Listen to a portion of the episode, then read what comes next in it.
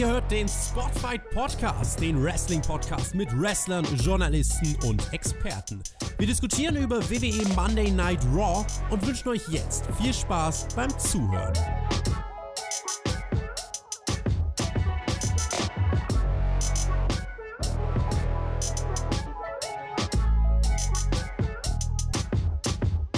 WWE in Manchester mit gutem Catch und einer grausamen, mindestens einer grausamen Storyline. Wir werden drüber sprechen hier in der Raw Review. Ihr hört den Spotfight Podcast. Ich begrüße an meiner Seite heute als Special Guest, weil der Björn nicht am Start ist, DJ, Clown, Schauspieler und Wrestling-Experte Michael Shaggy Schwarz. Herzlich willkommen hier in diesem Podcast. Deine erste Raw Review First Time Ever. Ja, ist es so tatsächlich. Wir haben schon so oft auch miteinander getalkt in verschiedenen Formaten, aber ich glaube, das ist wirklich das erste Mal, dass wir zwar über Raw talken. Raw aus Manchester. Also da braucht es ja einen richtigen Mann an der, an der Seite eines kleinen Boys wie dem Perky. Da ist es doch gut, dass ein Real Man's Man beispielsweise heute mit dabei ist. The Man in Manchester, das war auch direkt der Start von Raw. Becky Lynch ist hier rausgekommen, hält eine kurze Showcase-Promo und äh, kommt natürlich auch auf die Survivor Series zu sprechen. Sie sagt, sie wird Shayna Baszler und Bailey besiegen beim kommenden Pay-Per-View. Außerdem hat sie ein Tag-Team-Match, über das werden wir gleich sprechen. Erstmal hier zu diesem wirklich männlichen Start von Raw. Was hast du da als wirklicher Mann, als bärtiger Typ zu sagen? Als bärtiger Typ. Sagen wir mal so, ich habe jetzt nichts Neues von Becky erfahren, außer dass sie gern mal wieder Becky to Bells werden würde. Ähm, das wird ein bisschen schwieriger jetzt durch die striktere Rollentrennung. Warten wir es mal ab, wie es da weitergeht. Aber Becky, mh, hm, die ist nicht mehr so hot, wie sie noch vor ein paar Monaten war, aber es ist wieder auf einem besseren Weg, sagen wir es mal so. Abgesehen davon, dass man sich hier jetzt wieder zusammen mit Charlotte getan hat, was man ja auch nicht so ganz äh, verstehen will. Charlotte in den letzten Wochen eher an der Seite von Natalia zu sehen. Warum auch immer, frage ich mich. Aber ähm, die Gegner, die sehe ich immer recht gerne. Bis auf diese ganz, ganz schreckliche Musik, die die Kabuki Warriors haben. Also diese Mischung, dieser Remix dieser beiden Songs, das ist so, ähm, wenn ich eine andere Storyline später noch wäre, somit das Schlimmste, was aktuell bei dem Video zu sehen ist. Der Song wirklich. Wenn das deine ganz kleinsten Sorgen sind ich finde das wirklich schlimm, weil die beiden einzelnen Musiken, wie Zane, das Musik, es passt ja auch irgendwie zu ihr, zu der kleinen Piratin und, und, und, und ähm, Askas Song natürlich auch fantastisch zu ihr, aber also dieser Remix, ich auch als DJ muss sagen, ganz, ganz schlimm. Die Kabuki Warriors sehe ich gerne, die haben unglaublich einen coolen Sprung gemacht. Die finde ich super interessant. Auch mit so das Interessanteste, was die Damen-Division zu bieten hat. Optisch, aber auch im Ring. Aber so die Musik, das geht überhaupt nicht. Es ging ja hier in diesem Match Charlotte und Becky gegen die Kabuki Warriors auch um die Titel der Kabuki Warriors. Shayna Baszler war natürlich mit am Start hier. Die ist äh, überall da, wo Becky Lynch quasi zu sehen ist in den letzten Wochen. Hat sich das ganze Ringside angeguckt. Bailey kam dann auch noch dazu. Die dritte im Bunde für die Survivor Series hat hier Shayna Baszler attackiert. Das hat wiederum Becky abgelenkt. Man hat also diese Dreierkonstellation hier gut aufgegriffen. Asuka und Kyrie verteidigen ihre Titel. Ja, das war auch ein gutes, also ein relativ gutes TV-Match. Wir haben bei den Vieren äh, keine Frage, dass die auf jeden Fall ein gutes Match abliefern können. Relativ langes Match. Und zum Ende kam es so, wie du es gesagt hast und wie es kommen sollte. Eine Bailey tauchte überraschend auf, die ja eigentlich auch bei SmackDown ist. Aber gut, in der Innovationszeit kann man auch mal einen SmackDown-Star bei Raw mal wieder einsetzen. Ist ja erst ein paar Wochen her, dass die, die Rosterstrecke getrennt wurden. Aber das war schon okay und logisch. Eine Shayna Baszler äh, verschwand dann so ein bisschen und ja, und, und, und Bailey, tja, die hat man auch mal wieder gesehen. Ich finde ihren neuen Look auch irgendwie ganz cool, muss ich sagen. Ich bin ja wirklich beeindruckt von dir, Michael. Muss ich ja ganz ehrlich mal sagen. Du guckst ja wirklich so viel WWE, wie ich es als jemand, der das auch teilweise mit beruflich macht, überhaupt nicht hinkriegen würde. Äh, und trotzdem bist du geistig auf einem ja, angenehmen Niveau, würde ich sagen. Das ist eine beachtliche Leistung. Trotzdem muss ich jetzt hier nochmal einhaken. Du gehst ja über diese Logiklücken bei WWE einfach drüber weg, ne? Ich glaube, du ignorierst die einfach, weil du dich dran gewöhnt hast und man kann es sowieso nicht ändern. Aber Bailey hier bei Raw einzusetzen mit dem Kadersplit, das zeigt doch mal wieder, dass dieser Kadersplit einfach für die Tonne ist, oder? Das möchte ich nur ganz kurz ansprechen, um hier den Björn auch würdig zu vertreten. Ja, da muss ich tatsächlich ein bisschen einhaken. Klar ist es natürlich bescheuert, dass man den Roster-Split kurz vor der Survivor Series hatte, wo man ja auch die Roster wieder aufeinandertreffen lässt. Aber man muss die Geschichten ja auch aufbauen. Es ist schon irgendwie, irgendwie logisch, dass man da auch mal nochmal eine Bailey dazu holt. Weil NXT-Leute kommen ja auch einfach in die, in die Show. Da kann man doch auch nochmal einen Smackdown-Star dazu holen. Ähm, über Logiklücken Lücken bei der WWE, da rege ich mich schon länger eigentlich so nicht mehr auf, weil das, dann würde ich mich ja nur noch aufregen bei dem Konsum, den ich tatsächlich mit WWE Wrestling auch habe. Trotz allem macht es mir so ein bisschen Spaß. Es ist aber im Moment wirklich schwer, die WWE-Shows so ein bisschen wirklich zu verfolgen. Aber also der, der Auftritt von Bailey, der stört mich somit am wenigsten noch. Ich höre das auch sehr, sehr häufig, ne, was du sagst und mir auch vor der Aufnahme gesagt hast, es wird immer schwerer, äh, die WWE-Shows zu gucken. Ähm, ich höre dann von, von Hörern ganz häufig, ja, ich höre nur noch eure Podcasts, aber die, die Shows, die gucke ich gar nicht mehr. Da weiß ich dann, habe ich eine Einordnung, eine Analyse und ich weiß auch, was passiert ist. Ähm, was guckst du denn alles bei WWE aktuell und wird es nicht irgendwann wirklich äh, so schwierig und so eintönig auch vielleicht, dass du das reduzieren musst?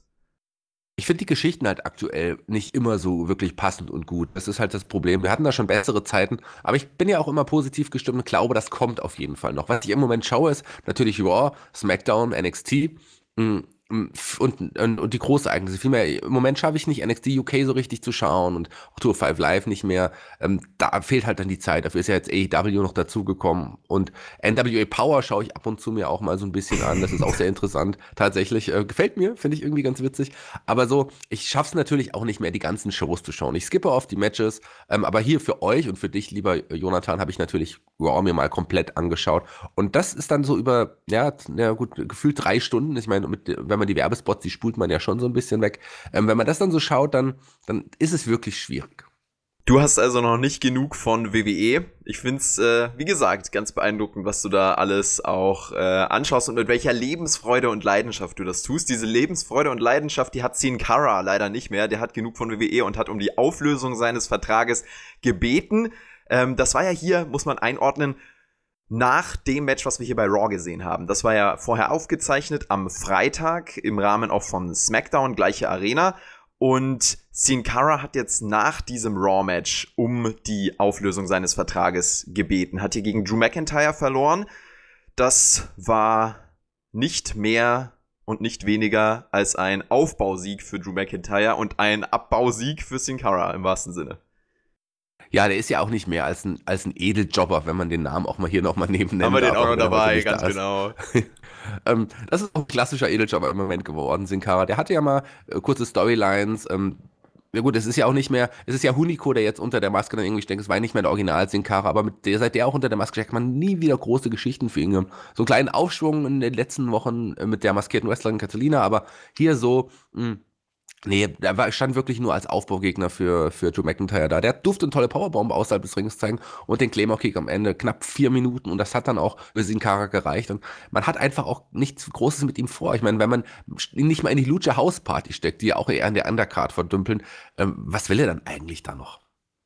Ich werde ja heute die Spotfight News Ausgabe machen, kann ich euch sagen. Hab da noch mal ein bisschen recherchiert zu Sin Cara und ähm, habe rausgefunden, dass dem sein Vertrag bis 2022 läuft. Ich glaube nicht, dass man den da aus dem Vertrag rauslassen wird. Das sagt auch Mike Johnson und seine WWE-Quellen. Also der wird da noch ein paar Jahre einfach äh, in diesem Sumpf äh, stecken, bis er dann, was weiß ich, was er auch da so vorhat, äh, machen kann. MMA-Promotion Combates America. Da will er wohl mit Alberto Del Rio, die beiden sind ja auch gut befreundet, was starten.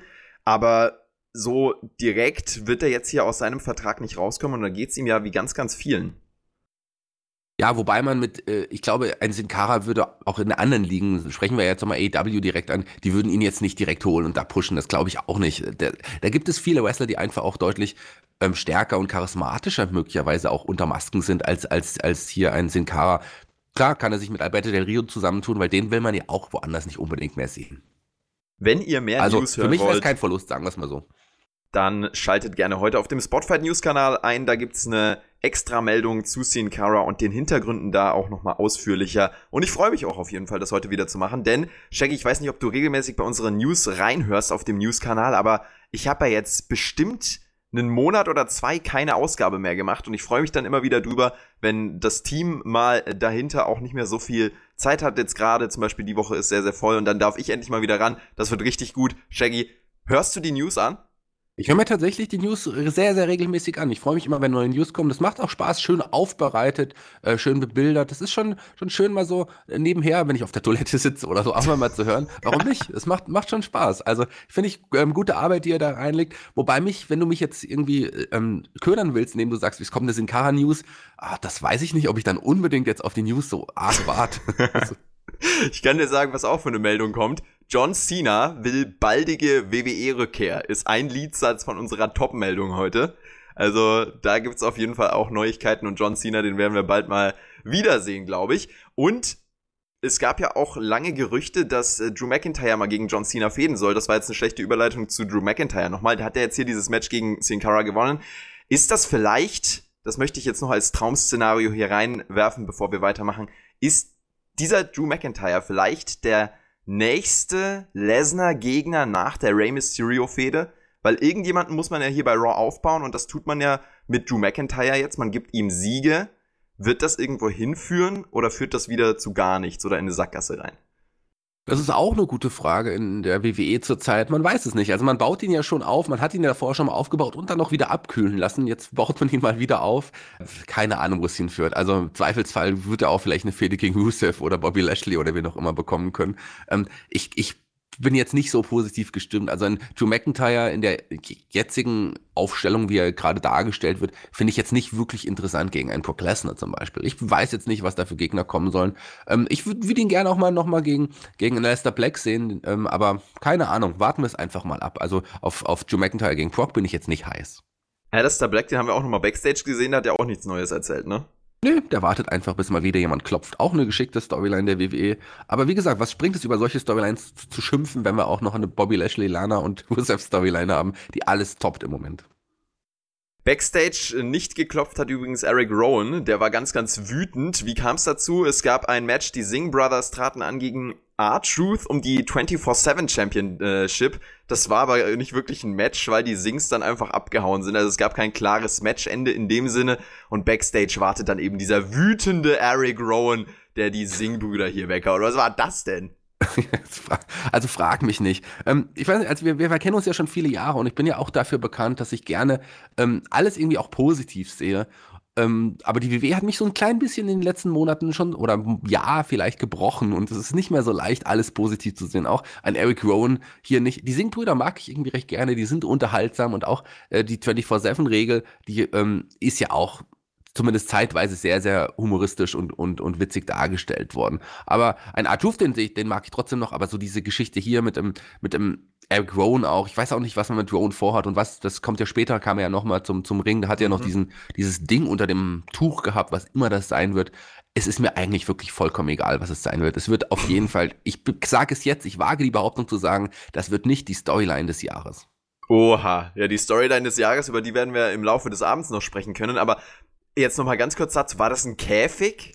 Für ein Tier? Oder was? Wieso trägt er denn da so ein Ding mit rum? Was soll denn das? Er hat ja auch mit ihm gesprochen jetzt irgendwie noch Backstage. Ähm, also mit diesem Ding, mit diesem Käfig. Also da ist, also was sollte er da sonst in, in, dem, in dem Käfig haben, außer ein Tier? Ich hoffe aber nicht, dass es so, ein, keine Ahnung. Also man, man hatte ja schon einige Wrestler, die Tiere mit zum Ring gebracht haben, hat dann zu, zum Glück aufgehört, weil es für die Tiere auch nicht immer so angenehm war. Aber mhm. keine Ahnung. Vielleicht ist es ein Stofftier, vielleicht ist es aber am Endeffekt, wenn es Eric Rowan ist, vielleicht ist es am Ende dann doch Luke Harper, der sich in so einen kleinen Käfig gequetscht hat.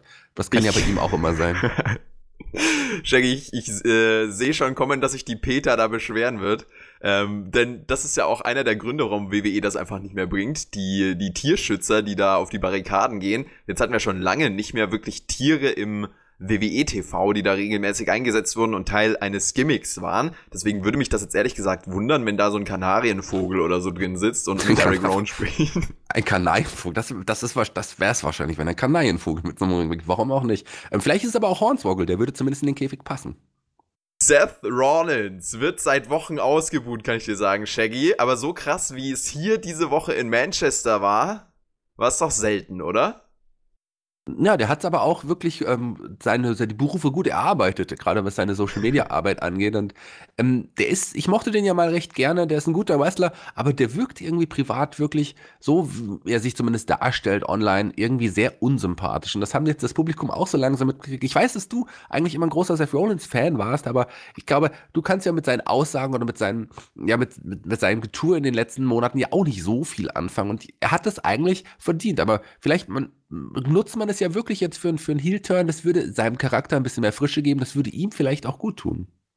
Absolut, ja. Äh, das sage ich auch seit Wochen. Bringt dem Mann wieder, bringt den Mann in seinen Charakter, den er von Anfang an schon so gut spielen konnte. Den Heel, den, den arroganten und das, das ist ja auch so ein bisschen in seinem Charakter drinnen. Also irgendwie wirkt er schon auch als Face so ein bisschen abgehoben und hochnäsig. Und jetzt hier mit diesen Twitter-Aussagen, da hat er sich natürlich völlig ins Ausmanövriert. Und es wirkt auch bei seinen Promos hier so, das haben wir auch bei Raw diese Woche wieder gesehen, dass er so ein bisschen überrascht davon ist, so ausgebuht zu werden. Also das geht ihm richtig nah, das stört ihn, weil er eigentlich das Top-Face sein sollte, aber da eben gescheitert ist das, das stört den richtig. Also ich finde, wenn, wenn der hier rauskommt, eine Promo hält, das, das merkst du ihm an.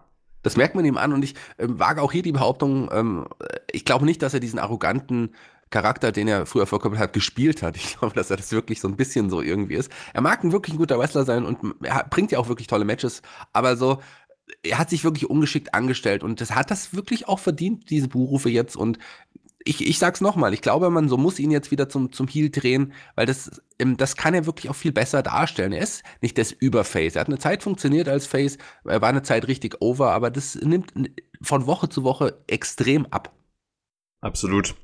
Absolut, ganz genau. Seth Rollins, was hat er denn hier überhaupt bei Raw getan? Er hat eine Herausforderung ausgesprochen, er will das Beste aus der UK und da kommt natürlich Imperium nach draußen. NXT UK und NXT jetzt hier bei SmackDown am Start gewesen und bei Raw kommen sie auch noch mit raus. Da gab es ordentlich Jubel zur Abwechslung mal. Seth Rollins hat, glaube ich, schon ein bisschen, bisschen vergessen, wie sich das anfühlt, äh, im Ring zu stehen und bejubelt zu werden. Noch jetzt, jetzt sind wir aber auch ganz schön fies. Ja, auf jeden Fall hat Walter in diesem Segment eine Promo gehalten. Ich kann dir auch sagen, das ist der beste Catcher, den wir hier bei Raw gesehen haben. Er sagt, die Matte ist heilig, aber äh, Seth Rollins steht da mit seinen dreckigen Füßen drauf. Was soll das denn? Das war auf jeden Fall großartig. Shaggy Walter! Ja, Walter, den kennen wir ja auch schon ewig lange, den kennen wir ja wirklich gut. Ähm, ich weiß jetzt nicht, ob man wirklich sagen kann, der beste Wrestler, den wir hier bei Raw gesehen haben, das ist ja, der, Walter der beste ist, Catcher. Das ist für mich der beste Catcher, okay. Walter ist ohne Zweifel ein verdammt guter Wrestler. Also der nicht nur, nicht nur im Ring, sondern auch wirklich alles das drumherum. Der hat den Wrestling-Fachverstand, der hat das, der hat Ringpsychologie, der, der, hat die Ausstrahlung. Und du hast es gesagt, der kam mir richtig gut an. Es gab ja riesige Walter-Chants im Publikum. Und ich mag es auch, wenn er seine Promos abliefert, wo er dann zwischen dem Englischen und dem Deutschen switcht. Also er sagt ja auch nicht zu sich selber Walter, er sagt Walter. Er sagt auch nicht mhm. Imperium, er sagt Imperium. Und das finde mhm. ich schon irgendwie ganz cool, wie er da hin und her switcht. Und beim Publikum in Europa ist er over, aber der ist ja auch mittlerweile beim Publikum in Amerika total over. Also hier hat die WWE wirklich einen guten Fang gemacht. Walter wollte lange nicht irgendwie zur WWE, er hat sich mittlerweile, glaube ich, so einen Vertrag anbieten lassen, der ihm auch irgendwie recht ist, so wie er es gerne möchte. Dann kann, hat er Auftritte auch in Deutschland weiterhin, aber kann dann auch in Amerika in die großen, in großen Hallen kämpfen und auch hier in Manchester ähm, gegen Seth Rollins, das muss man sich mal vorstellen. Ein Walter bei Monday Night Raw gegen Seth Rollins hätte man vor zwei Jahren nach das hätte man nicht für möglich gehalten, vor einem Jahr wahrscheinlich noch nicht. Und jetzt steht er wirklich hier und, und ja, es steht einem der größten, ist Seth Rollins ohne Zweifel, größten Stars der WWE gegenüber. Das war schon was Besonderes und das war auch ein paar gute Minuten, bis dann natürlich aber auch der Rest vom Imperium eingreifen sollte. Ganz genau. Wie fandest du denn hier im Match Walter gegen Rollins die Darstellung von Walter als Einzelwrestler jetzt nur bezogen? Fand ich vollkommen in Ordnung. Also ähm, klar hatte Seth Rollins auch ein paar Offensivaktionen ähm, und hat auch, äh, aber ein Walter, der, der, der durfte auch schon auch einiges in dem Fall zeigen. Aber es war klar, dass man Walter hier nicht äh, pinnen lassen würde oder auch ein, ein Walter aber auch nicht Seth Rollins pinnen lassen wollte. Ähm, so gab es also das Eingreifen des, der Imperium-Mitglieder und da sollten ja dann noch andere zum Ring kommen.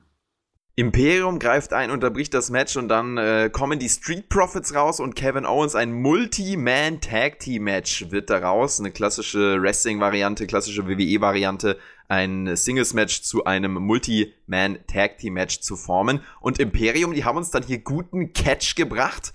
Das reicht am Ende aber nicht. Seth Rollins holt den Sieg für sein Team und Imperium unterliegt. Imperium unterliegt, aber das war schon ein ganz gutes Match und Imperium wurden ja auch ganz gut dargestellt. Ich meine, es waren jetzt nur knapp sieben Minuten, die das Match hatte, aber trotz allem war es ein ganz angenehmes Match und die Street Profits, die sind ja momentan, ähm, werden ja enorm gepusht und auch Kevin Owens ist ja einer der Top Faces von, von Monday Night Raw, muss mhm. man sagen. Und gegen diese vier Stars äh, durfte das Imperium eigentlich relativ gut aussehen. Am Ende wurde Alexander Wolf durch den Curbstomp, den man jetzt wieder mal ausgepackt hat, ähm, besiegt. Das ist für mich, für mich vollkommen in Ordnung. Imperium stand da nicht schlecht da und ich glaube, von Walter und seinen Leuten werden wir noch eine ganze, ganze Menge hören. Und damit wollen wir dieses Imperium-Segment hier auch abschließen. Ähm, ja. Hatten ein durchaus gutes Showing, aber ähm, diese Kritik von einigen NXT-Fans ähm, und äh, Weltverbesserern so sagen, hier guck mal, ja, Imperium, die müssen viel besser aussehen, die müssen hier gewinnen da muss man trotzdem sehen, das ist ein Unterschied. Main Roster, NXT, die sind zwar in Anführungszeichen jetzt auf einem Level im TV, aber wenn NXT-Team hier reinkommt, dann kann man nicht erwarten, dass die die ganzen Main-Eventer hier weghauen. Also beim besten Willen, äh, das äh, ist recht unrealistisch. Ja. Das kann man auf jeden Fall nicht machen, gerade wenn man ähm, mit, mit Kevin Owens und den Street Profits hat, Leute hat, die man auch gerade wieder pusht, irgendwie richtig pusht. Und ich meine, ein Walter, der wurde ja jetzt nicht schlecht dargestellt und ein Alexander Wolf und Fabian Eichner und Marcel Bartel, die sind ja jetzt noch nicht auf dem Level angekommen. Wenn man einen, der, wie in dem Fall Alexander Wolf, pinnen lässt, dann ist das vollkommen in Ordnung. Also, ähm, das, das, das, man kann die Imperium-Leute nicht die, nicht die großen WWE-Stars umhauen lassen. Wer mich aber immer umhaut, ist eine Selina Vega. Die haben wir jetzt im nächsten Match gesehen. Gegen oder mit Andrade tatsächlich. Und äh, sie traten an, beziehungsweise Andrade trat an gegen Cedric Alexander, konnte sich hier durchsetzen, der gute Andrade, der die letzte Zeit wirklich konstante Siege einfährt. Also mit dem scheint man wirklich auch was geplant zu haben. Hoffen wir zumindest. Hoffen wir zumindest, man baut ihn jetzt, in, äh, jetzt, ganz gut auf und der kommt ja auch wirklich gut beim Publikum. Einen Cedric Alexander hat man ja auch für ein paar Wochen aufgebaut, bis man ihn wieder hat fallen lassen. Aber ähm, der ist jetzt wieder unten angekommen, aber Andrade, dem erwarte ich noch eine ganze Menge und von dem erwarte ich auch ganz, ganz tolle Matches. Die werden wir sicherlich von ihm und auch mit von Selina Vega an seiner Seite noch ganz bestimmt sehen. Ist Andrade ein Main-Eventer? Ähm, ist eine gute Frage. Hm, äh, noch ist er das nicht. Also noch kann man ihn sicherlich nicht im Main Event an, einsetzen. Aber ähm, der hat das Potenzial, der hat das Charisma und gerade mit Selina Vega an seiner Seite, die, die ergänzen sich ja wirklich, wirklich richtig gut. Ähm, ich kann mir vorstellen, dass er in ein Jahr vielleicht auch in, in dem Main Event kämpfen darf. Ist Rusev ein Main Eventer? Rusev wäre mal fast ein Main Eventer geworden vor einiger Zeit, aber nach dieser Storyline, also du sprichst ja jetzt an, dass Lana zum Ring kam und ähm, ja ihre Geschichte erzählt hat, dass sie jetzt äh, seit vor sieben Wochen das erste Mal mit einem großartigen Bobby Lashley, der für mich leider auch kein Main-Eventer mehr ist, äh, das erste Mal Sex hatte. Ähm, aber sie ist jetzt schwanger in der neunten Woche. Sprich, für die Leute, die rechnen können, und das können in Manchester ja nicht so viele, sagte sie, ähm, äh, ist es nicht Bobby Lashley, der der Vater ist, sondern noch Rusev. Was für eine Storyline, oder? Der kam zum Ring. Dann kam Bobby Lashley, fertigte nochmal ein Rusev ab. Und dann sagt übrigens Lana auf der Stage nochmal, dass sie gar nicht schwanger ist. Was für eine Geschichte. Wahnsinn. Also, die fesselt mich immer noch. Ich, Was soll das denn? das ist so unfassbar. Also ich sag mal so, ich schaue ja Wrestling, ich weiß nicht, die, die, ich kenne mich nicht alle, aber einige, die mich kennen, wissen, dass ich Wrestling schon seit 1989 schaue, die WWE auch seit 1990 wirklich regelmäßig verfolge. Und es gab schon wirklich aber es gab auch mit Sicherheit schlimmere Storylines. Ähm, aber. Katie Wick ist immer schlimmer, egal was kommt. Aber das hat irgendwie Kultsache, Kultcharakter dann irgendwann letzten Endes gehabt. Oder es waren Wrestler, die die schlechten Stories vielleicht besser dargestellt haben. Hier haben wir drei Leute, die eine ganz, ganz schlechte Geschichte ganz, ganz schlecht darstellen. Und in Rusev und auch in Bobby Lashley habe ich viel mehr gesehen, noch vor dieser Storyline. Für mich sind die beiden jetzt erstmal verbrannt. Ich kann diese Geschichte einfach nicht mehr sehen. Ich saß da, als ich mir wo angeschaut habe und dachte, ich, ich muss, muss gleich kotzen. Die sollen jetzt endlich aufhören. Die sollen jetzt bitte endlich aufhören. Das ist echt für mich, für jemand, ich bin, ich bin Buddhist, ich bin jemand, der immer in diese einem selber ruht. Ich reg mich selten auf, aber das hat mich wirklich, wirklich aufgeregt. Boring Chance gab's hier dazu. Und es ist nicht boring, Entschuldigung, dass ich dir ins Wort falle. Das ist, das ist gequälte Kacke, so. Ich habe es am Anfang grausame Storyline genannt, aber ich kann dir sagen, als ich diesen Moderationstext geschrieben habe, habe ich wirklich noch nach äh, treffenderen Worten gesucht, weil grausam trifft es ja nicht so wirklich. Also da fehlt noch ein bisschen was in der in der Grausamkeitsskala. Es gab dann noch die Ohrfeigen gegen Rusev. Bobby Lashley hat Rusev umgehauen. Ähm, Shaggy, ich, ich, muss, ich muss sagen, ich habe ja lange über diese Storyline nachgedacht. Ich habe die lange analysiert, jetzt auch die letzten Wochen immer wieder in der Review und ich bin, glaube ich, zum Schluss gekommen, was jetzt hier die Tatsache auch wirklich ist, was wirkliche Fakten ist, was wir auch journalistisch so vertreiben können. Lana ist der Vater von Maria Canellis Baby. Das wird es am Ende wahrscheinlich sein, weil die Story wird Mike Canellis nicht mehr sehen in der WWE in den nächsten Monaten. Aber das wäre sehr witzig, eine witzige, äh, ja, witzige Idee, aber so wird es leider nicht kommen, wahrscheinlich. Aber wäre wär ganz cool. Also, aber ich, ich sehe den kleinen Jonathan vor mir, wie er da an so an, an so einem Klemm, äh, vor so einem Klemmbrett sitzt oder wirklich vor so einem, vor so einem Whiteboard und sich diese ganze Storyline nochmal aufschreibt irgendwie und dann ähm, analysiert und so. Das ist schon ganz witzig. Das solltest du aber in dem Fall hier nicht machen. Ich sag mal so, viel schlimmer geht es nicht. Wenn ich in Amerika wohnen würde, da würde ich die WWE verklagen, weil da kann man ja leicht Menschen verklagen und, und, und Firmen. Und ich glaube, ich würde da ein paar Millionen zugesprochen bekommen. Schmerzensgeld. Schmerzensgeld, ja, der Klassiker. Ähm, es ist ja eine, eine äh, wild entbrannte Diskussion jetzt auch auf Twitter und in den sozialen Medien, man kennt es. Ist diese Storyline, hat die ihre Daseinsberechtigung? Ähm, Jake Hager hat äh, wegen dieser Storyline, also der ehemalige Jack Swagger, der jetzt bei AEW ist, hat dann Rusev geschrieben, komm, lass Lana zurück und diese Arschloch-Company, Zitat, genauso. Jack Swagger, der hat ja auch um seine Entlassung gebeten. Damals wurde sie ihm dann noch gewährt. Aber also was, was da für, für gemischte Gefühle am Start sind, ist ja ganz interessant. Du findest persönlich nach deiner Präferenz, deiner Meinung, das Ganze nicht gut. Jetzt frage ich dich trotzdem, hat es eine Daseinsberechtigung, wenn du auf Zuschauer schaust, die sich davon vielleicht auch entertainen lassen? WWE-Zuschauer sind ja sehr unterschiedlich und es gibt auch sicherlich Leute, die das witzig finden. Die WWE-Klickzahlen, die sprechen auch eine eindeutige Sprache. Da hat das äh, erste Video von dieser Rusev Lana Lashley Storyline fast, äh, ich glaube, 8 Millionen Aufrufe, also 7, irgendwas. Und das ist ja schon auf jeden Fall äh, ziemlich deutlich, würde ich sagen. Es zieht also, also eine gewisse Aufmerksamkeit. Hat es dann Daseinsberechtigung? Ähm, wenn sich wirklich jemand davon unterhalten fühlt, dann hat es auf jeden Fall eine Daseinsberechtigung. Ich meine, mir gefällt es nicht. Ähm, ich glaube aber nicht wirklich, dass es da sehr viele Menschen gibt, die sich wirklich unterhalten fühlen durch dieses Storyline. Ich glaube, die fühlen sich eher ein bisschen auch verarscht und schauen das eher. Man schaut ja auch. RTL 2 und Trash TV. Also ich meine, das geht ja schon ein bisschen wirklich also nicht nur ein bisschen, das, das ist RTL 2, was man hier, was man hier irgendwie macht, weil auch noch mal schlecht gespielt wird. Ich meine, die können das ja eigentlich alle irgendwie besser, aber das das, was hier abgeliefert wird, ich kann das nicht gutheißen, ich kann das nicht verstehen. Ähm, ich sage eine Daseinsberechtigung, okay, klar, wenn, wenn, wenn wirklich, äh, wenn man diese Klickzahlen sieht, du hast recht, ähm, die sind wirklich enorm. Also das, das ist verrückt, warum diese Klickzahlen da sind. Ich glaube einfach, weil sich ein Großteil, ich würde sagen 98 Prozent der Menschen einfach über diese Geschichte lustig machen oder auch so aufregen möglicherweise wie ich und das immer, immer wieder schauen, weil man es einfach nicht glauben kann, was man, was man da irgendwie macht. Aber ich bin, wir werden trotzdem alle froh sein, wenn das vorbei ist.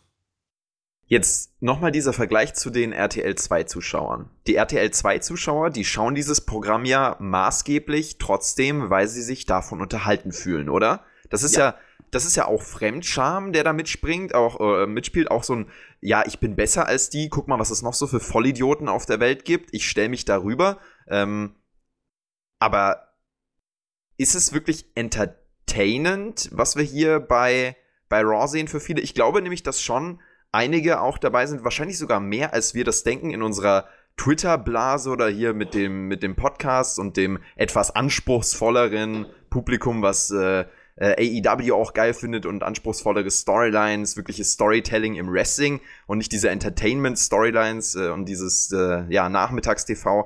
Ähm, da ist ja schon eine große Diskrepanz. Ich denke trotzdem, dass es sehr viel mehr Leute gibt, die sich davon unterhalten fühlen. Deswegen äh, kann ich in gewisser Weise schon verstehen, warum WWE das bringt, auch wenn ich es natürlich nicht sehen will als Wrestling-Fan. Ähm, aber man muss halt bedenken, das WWE-Publikum, das ist deutlich anders als das AEW-Publikum zum Beispiel. Ja, du hast, aber da muss ich dir, muss ich glaube ich doch widersprechen. Also ich bin ja auch ein, ich mag ja auch so Trash-TV-Sachen. Ich meine, ich ich, ich bin auch ein, früher ein Fan von Bausucht Frau, Schwiegertochter gesucht und was es da alles gab. Das habe ich früher gern gesehen, einfach weil es auch gut produzierter Trash war.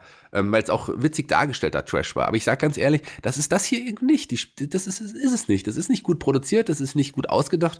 Das ist ähm, einfach, einfach eine schlechte Idee, schlecht vorgetragen. Also ich esse lieber ein Kilo Erdbeerkäse, als mit, als mit diesem Quatsch hier anzugucken, ganz ehrlich. Und ich glaube nicht, dass es so viele. Ich glaube, die Mehrheit ist wirklich angepisst von dieser Geschichte. Und mhm. das ist auch ein Grund der, der, äh, der Klickzahlen. Ich glaube nicht, dass es so viele gibt, die sich wirklich positiv unterhalten fühlen von dieser Geschichte. Da, da wage ich die Behauptung, äh, dass mhm. es nicht so ist. Ich glaube, richtiger Trash-TV ist ähm, besser produziert. Das kann man definitiv so sagen. Wobei ja auch Lana Lashley Rusev äh, ja überdurchschnittlich gut äh, ähm, produziert ist für eine WWE-Storyline. Da gab es ja auch äh, Segmente von äh, Lana und Lashley, die da zusammen im Bett lagen und so. Das ist natürlich keine Megaproduktion. Aber wenn du dir den normalen WWE-Rivalitätsstandard anschaust und was da so äh, reinfließt, ist es schon auch ein Unterschied. Trotzdem, ähm, ich, also ich, ich versuche mir noch so ein bisschen auszumalen, wie Leute sich davon unterhalten fühlen und was das dann auch für eine, äh, für, für Menschen sind. Aber ja, wie du sagst, wenn es Entertainment gibt, dann gibt es auch eine Daseinsberechtigung. Die Frage ist eben, wie viele Leute fühlen sich davon unterhalten. Vince McMahon kann ich dir sagen, der fühlt sich davon anscheinend sehr unterhalten. Das sagen zumindest einige Company Reports. Mal sehen, wie lange er diese Storyline noch weiterführen wird. Paul Heyman hat da vielleicht auch seine Finger mit im Spiel. Man weiß es nicht. Paul Heyman ist übrigens auch großer Befürworter der Viking Raiders. Die haben diese Woche gegen Mark Andrews und Morgan Webster, zwei UK Heroes, gewonnen. Ganz clever, die Champions hier gegen die Heimathelden zu stellen. Die Raiders mit einem weiteren Sieg gegen Aufbaugegner ja, Aufbaugegner in dem Falle, wobei Flash Morgan Webster und Mark Andrews ja ähm, bei NXT UK auch im Titelrennen waren. Und hier werden sie einfach als ein bisschen als Fallobst dargestellt. Die durften eine kleine Offensive am Anfang zeigen. Ich mag ja beide recht gerne. Gerade Mark Andrews ist ein fantastischer Wrestler, Flash Morgan Webster ein sehr charismatischer Typ. Aber so gegen die Viking Raiders knapp drei Minuten sind sie untergegangen letzten Endes. Also man hat die Hometown Heroes eigentlich hier eher verbrannt ein bisschen. Aber okay, kann man so machen. Kann man so machen? Noch irgendwas dazu? Sonst gehen wir schon zum Main Event des Abends. Lass uns zum fantastischen Main Event des Abends kommen. Wir bleiben nämlich äh, in der Tag Team Stipulation. Sechs Mann traten hier gegeneinander an. OC gegen Umberto Carrillo. Ich werde lang, werd langsam mit dieser Aussprache warm, kann ich euch sagen. Ricochet und Randy Orton. Vorab möchte ich sagen, also es gab ja zwischen Randy Orton und Ricochet schon vor dem Match äh, Backstage Spannungen. Jetzt standen sie hier in einem Team, aber allein das als Aufhänger, ganz ehrlich, das hat mir nicht geholfen, mich irgendwie auf diese Paarung zu äh, hypen. Das war wirklich, das war eine Ansetzung für einen Main Event. Da hätte ich, wenn ich live geguckt hätte, hätte ich das abgeschaltet und hätte es mir dann wahrscheinlich am nächsten Tag irgendwie ähm, noch reingezogen in einer gekürzten Version oder irgendwie so, dass man es verdauen kann, weil diese Ansetzung lockt mich halt einfach überhaupt nicht. Was ist denn das? OC, die jucken mich nicht, Umberto Carrillo auch nicht. Und dann hat man halt diese Ricochet Randy Orton Story, aber die kann man doch auch alleine erzählen. Ich will doch jetzt nicht dieses Tag Team Match gucken. Also sagen wir es mal so, ich habe ja gerade gesagt, fantastischer Main Event, das war natürlich ein bisschen ironisch gemeint. Wobei man sagen muss, wir haben hier sechs gu gute Wrestler bis sehr gute Wrestler auf jeden Fall im Ring gehabt. Aber auch die Stories finde ich auch nicht wirklich so spannend. Der OC, ähm, die waren bei NXT in der letzten Woche wirklich sehr, sehr cool zu sehen. Da haben sie richtig Spaß gemacht und die machen ja auch irgendwie Spaß. Und AJ ist am Mikrofon wirklich gewachsen und, und der passt ja auch zu seinen Jungs. Und ähm, auch die Geschichte mit Ricochet Randy Orton wurde ja hier eigentlich ganz gut erzählt. Und ein Umberto Carrillo, der ist ja in den letzten Wochen auch wirklich gut, vor allem auch gegen AJ Styles aufgebaut worden. Also da hat man schon einiges ganz, ganz okay gemacht, muss man sagen. Aber die jetzt alle sechs schon wieder zu sehen und das im Main Event von Raw, das musste tatsächlich nicht sein. Das Match war okay, das war ähm, einmal gesehen, vergessen, aber auf jeden Fall nichts Negatives hinterlassen. Und am Ende wurde die Ricochet, einmal die Ortengeschichte ja nochmal so ein bisschen weiter erzählt. Und ein Umberto Carrillo durfte einen wirklich schönen Moonsault am Ende zeigen und dann sogar den Sieg einfahren. Also das war vollkommen in Ordnung, aber das ist kein Main Event für Raw, muss, muss ich ganz ehrlich so sagen. Das hat mich äh, nicht abgeholt in, in dem Sinne, aber was hat man anderes auch im Moment auch so aufzubieten? Brock Lesnar war nicht da, den konnte man hier nicht einsetzen. Und ähm, viel mehr andere große Stars hat man bei Raw ja im Moment auch nicht. Das ist richtig. Ähm, erstmal zu Umberto Carrillo, dem seine Moonsaults, die sind ja auch wirklich, das sind, das ist Augenschmaus-Niveau, was der hier abliefert, würde ich mal behaupten. Springt die sehr, sehr filigran, sehr, sehr äh, schön, mit einer guten Haltung auch, wirklich, äh, ja, dreht sich da wirklich nochmal oder streckt sich da wirklich nochmal raus in diese Bewegung, äh, in diese Rotation rein und hat hier den Pin geholt. Der hat ja die letzten Wochen immer mal wieder sozusagen auf die Fresse bekommen, ähm, um es in, in den äh, deutschen Catch-Fan-Worten zu sagen. Und jetzt holt er sich hier im Main Event von Raw den Sieg, zumindest den Siegespin. Hat das was auszusagen oder ist das einfach nur random? Naja, ich glaube schon, dass man ihn da aufbaut. Man sieht so ein bisschen was in ihm, auch zurecht, aber ähm, der kommt ja aus einer großen Familie. Der kommt ja aus der Garza-Familie, aus dem Garza-Clan aus Mexiko. Ähm, ähm, Hector Garza, den fand ich vor vielen, vielen Jahren fantastischer Wrestler aus Mexiko. Eine kurze Zeit mein Lieblingsmexikanischer Wrestler gewesen. Und natürlich mhm. Angel Garza jetzt bei, bei NXT, sein Cousin, ähm, der wird ja auch super eingesetzt. Mein heimlicher Liebling bei NXT übrigens, ich weiß nicht, ob du es gehört hast. Und Umberto Carrillo ist ja im Ring auch wirklich gut. Der hat ein bisschen weniger Charisma als seine Verwandten, aber ich glaube, vielleicht kann man ein bisschen noch ihm arbeiten. Er hat einen einzigartigen Look, kann man schon so ein bisschen sagen. Und er hat auch einen coolen Wrestling-Stil. Aber vielleicht wird er jetzt auch ein bisschen zu früh aufgebaut, das weiß ich nicht. Ein guter Wrestler ist er und ich glaube, man kann noch einiges in ihm sehen. Ich weiß nicht, hast du die letzten Wochen NXT-Report mal reingehört? Da habe ich einen coolen Umberto-Witz gemacht. Den, den werde ich auf jeden Fall jetzt nochmal bringen. Klopf, klopf, hallo. Ich bin Umberto, ich bin hier, um mit ihrer Tochter zu schlafen. Nein. Um nein. was? Umberto. Okay. Junge, Junge. Vor allem, ich fand es auch krass, dass den als den besten Witz verkauft, den es gibt. Nee, das war ja der neue Witz in der letzten Woche. Ich lerne jede Woche einen neuen Witz dazu und vergesse dann dafür den Witz von vor sieben Wochen, weil ich mir immer nur sieben Witze merken kann. Deliver doch mal bitte den neuen Witz, den habe ich noch nicht gehört. Den neuen habe ich aber auch schon, den habe ich aber auch schon bei NXT. Aber gut, dann hört entweder bei NXT ein oder hört jetzt nochmal zu. Und zwar, du musst mir zwei Fragen stellen. Ähm, da brauche ich deine Hilfe. Die erste Frage lautet, was bist du von Beruf? Und die zweite Frage lautet, worin bist du da besonders schlecht? Was bist du von Beruf, Shaggy? Schauspieler. Worin bist du da besonders Timing. schlecht? Wunderbar. Dann habe ich den doch gehört. Okay. okay. ja, den habt ihr am Ende gebracht. Alles klar. Nee, doch, dieses Timing hast du am Ende gebracht. Alles klar. Ja, dann habe ich das jetzt auch verstanden. Shaggy, wir haben ja hier noch einen Punkt anzusprechen. Ricochet gegen Randy Orton. um das jetzt nochmal mit reinzuwerfen. Ich habe eigentlich gar keinen Bock mehr. Können wir Raw einfach beenden. Ricochet gegen Randy Orton wird es noch als Fehde geben. Ja. Hype dich das?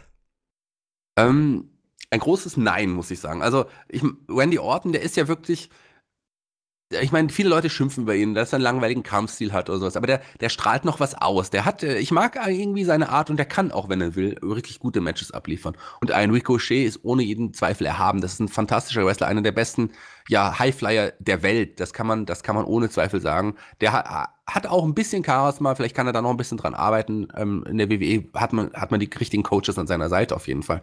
Also es kann auf jeden Fall noch ein, auch ein großer werden, glaube ich.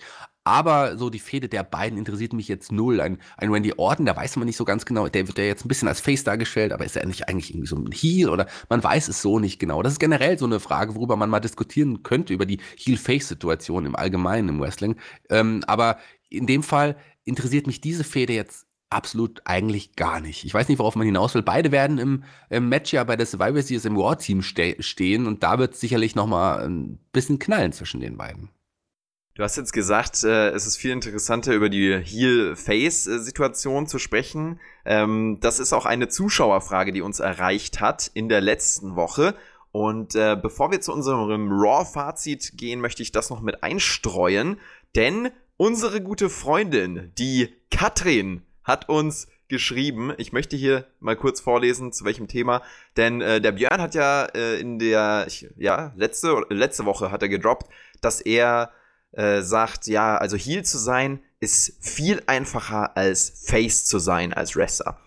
Ja, da gab es ein bisschen Diskussionen drüber und auch Katrin hat sich dazu gemeldet und hat geschrieben, warum denkt ihr, Face ist schwerer als Heal?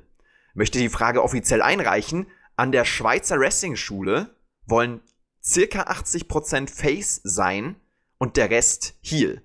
Der Heal leitet meines Wissens das Match.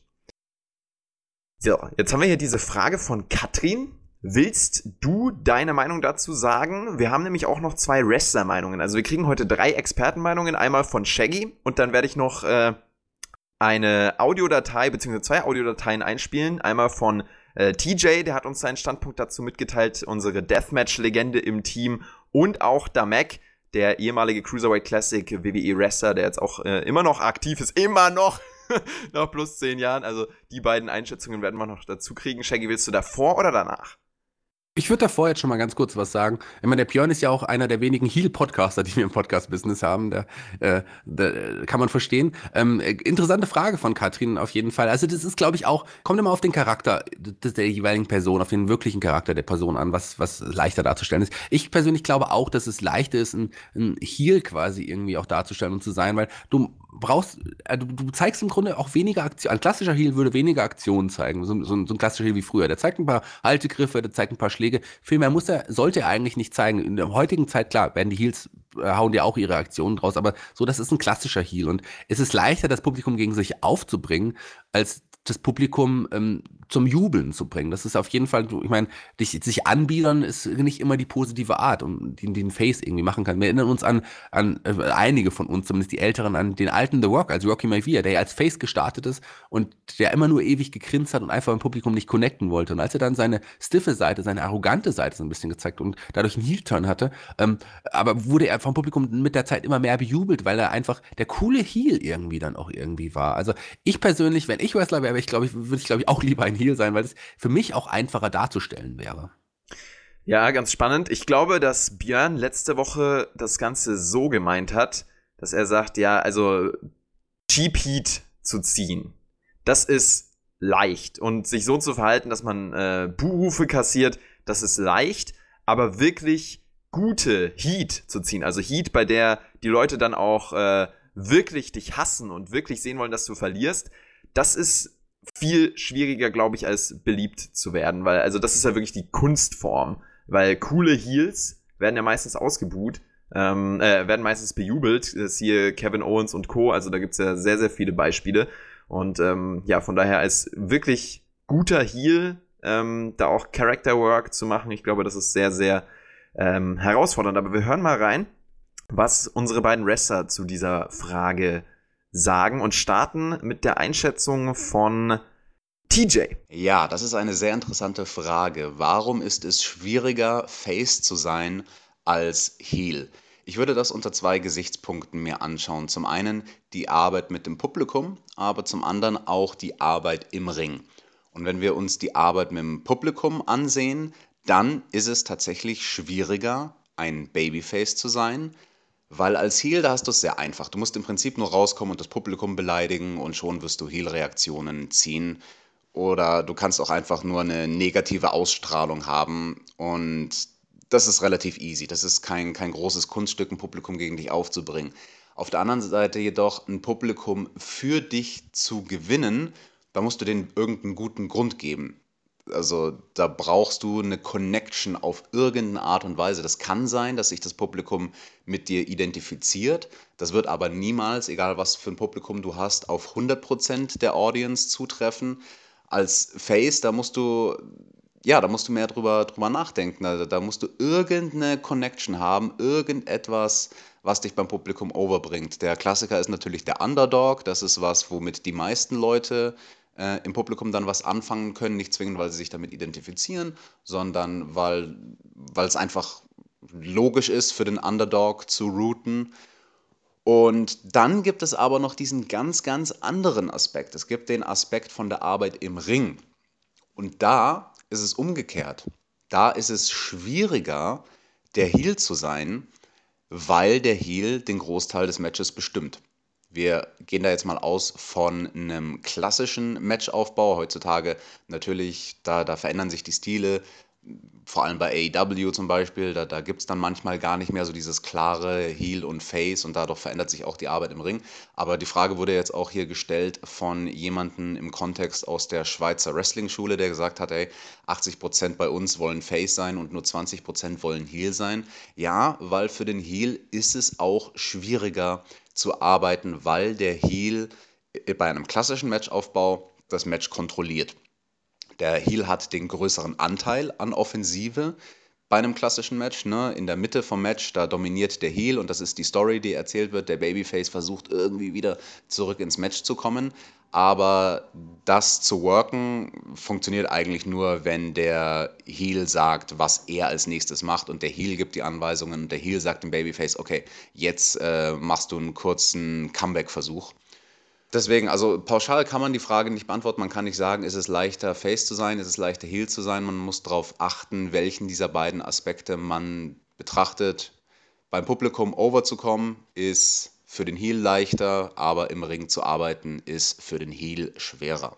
Und ein ganz großer Aspekt, warum das für den Heel schwerer ist, ist, weil er Erfahrung braucht. Du musst erfahren sein, um ein Match leiten zu können.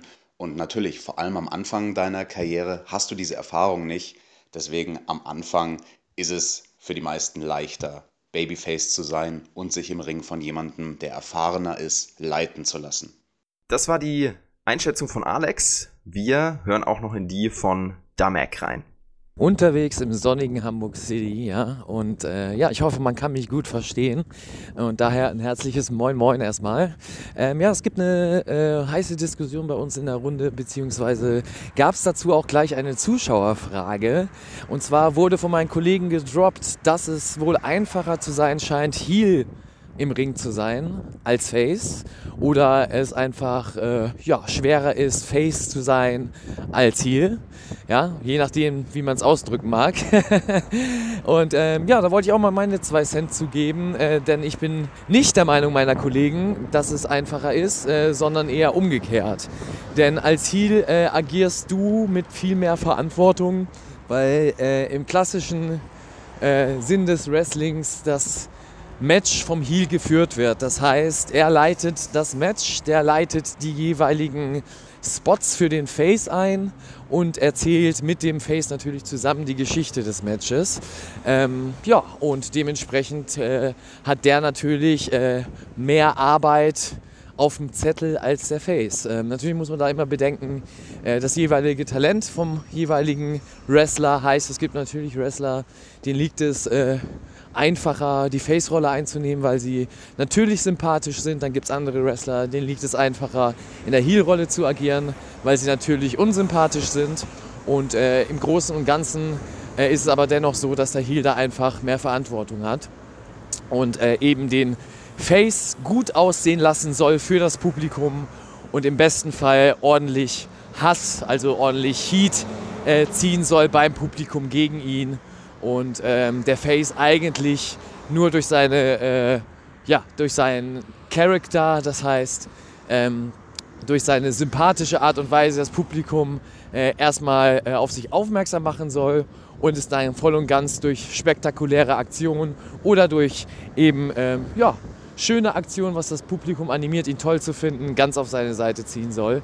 Und das ist eigentlich der klassische Aufbau vom Wrestling oder der Sinn dahinter. Das äh, verwischt so ein bisschen heutzutage die Rollenverteilung und ähm, ja, äh, wird ein bisschen anders erzählt hier und da. Aber im Großen und Ganzen bleibt das und wird auch sicherlich in 100 Jahren immer noch die äh, ba Basis von Wrestling bleiben, von einer Wrestling-Geschichte, die erzählt wird und erzählt werden soll. Und demnach äh, wird immer mehr Verantwortung beim Heel liegen als beim Face.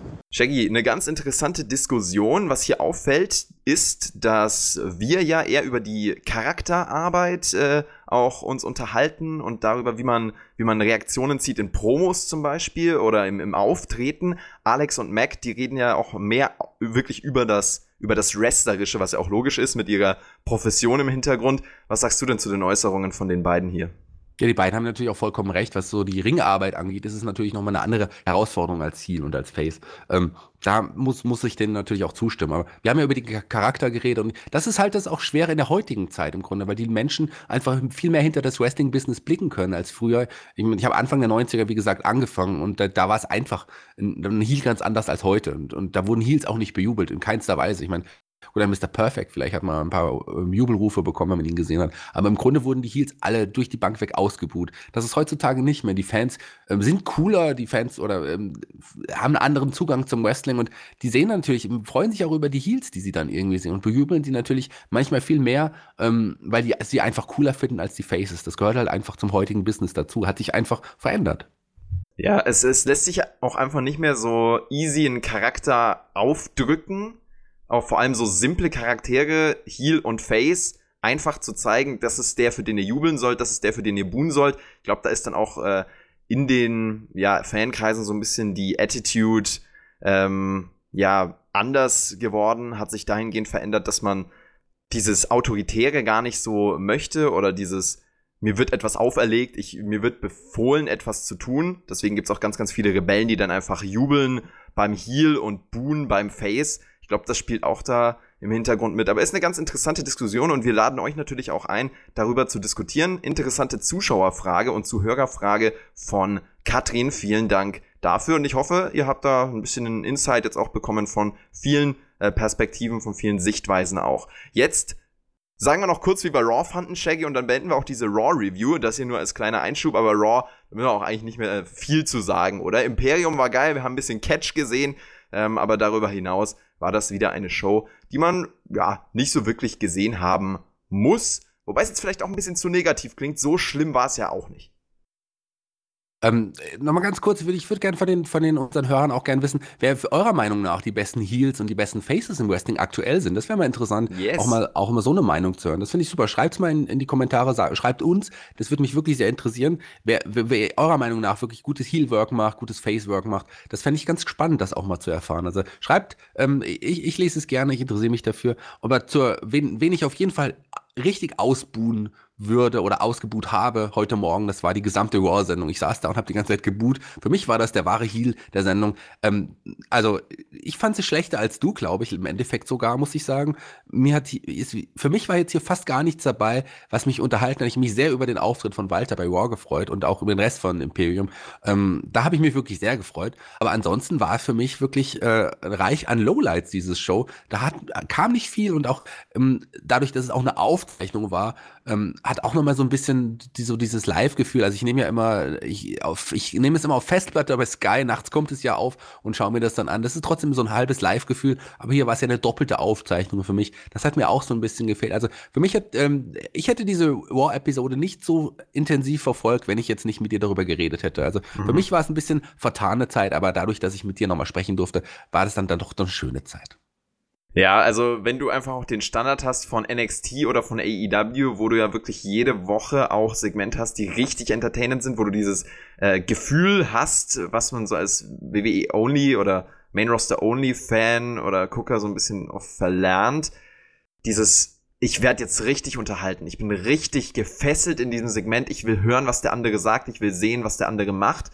Ähm, das das hat mir tatsächlich auch wie dir komplett gefehlt diese Woche. Und das ist halt aber auch was, daran gewöhnst du dich als Raw-Zuschauer, dass dir sowas fehlt, aber wenn du dann am Mittwoch Codys Promo anmachst, dann hast du auf einmal dieses Gefühl wieder und dann merkst du diesen Unterschied einfach noch krasser. Also diese, diese zusätzliche Dynamik jetzt mit AEW und NXT, die sorgt natürlich auch dafür, dass wir höhere Ansprüche so ein bisschen wieder bekommen, weil sonst ist halt Raw und SmackDown das, was man halt so guckt das ist halt das große Wrestling und darüber hinaus verfolgt man dann gar nicht so viel. Aber jetzt noch mit den äh, zusätzlichen Alternativen ist das ganz, ganz spannend. Und Shaggy, wir werden dich ja auch äh, wieder am Donnerstag beziehungsweise Freitag, wir wissen noch nicht, wann genau wir es hochladen, aber da werden wir dich ja hören in der NXT Review mit dem Maxter.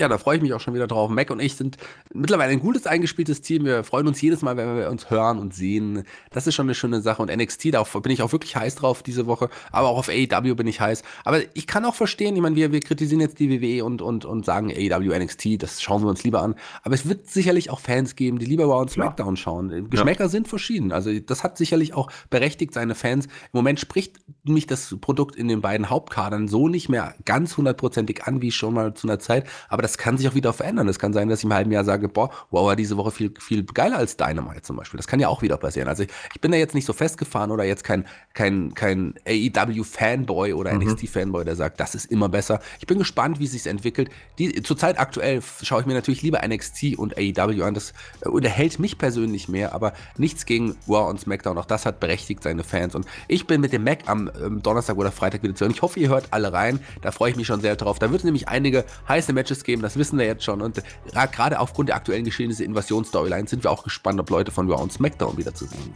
Dann danke ich dir, Shaggy, dass du hier eingesprungen bist für diese Raw-Review. Das war wirklich sehr angenehm, mit dir hier zu talken. In der nächsten Woche werdet ihr wahrscheinlich den Björn wieder hören. Da freut ihr euch wahrscheinlich drauf. Ich hoffe, ihr habt, konntet mit mir auch mal Vorlieb nehmen. Ich hoffe, ich habe euch ein bisschen unterhalten. Ähm, ich habe gerne mal versucht, den Björn zu ersetzen, aber den, den Björn. Den so kann man nicht ersetzen. Kann man nicht ersetzen. Wir lieben Björn ihn. ist einzigartig. Und äh, das ist auch gut so. Und danke, dass ich dabei sein durfte, lieber Jonathan. Ich hoffe, bis bald. Bis bald, sagen wir euch äh, ebenso schreibt rein, was ihr von Raw haltet, von unserer Heel-Face-Diskussion. Haut rein, bis zum nächsten Podcast spätestens. Ciao, ciao.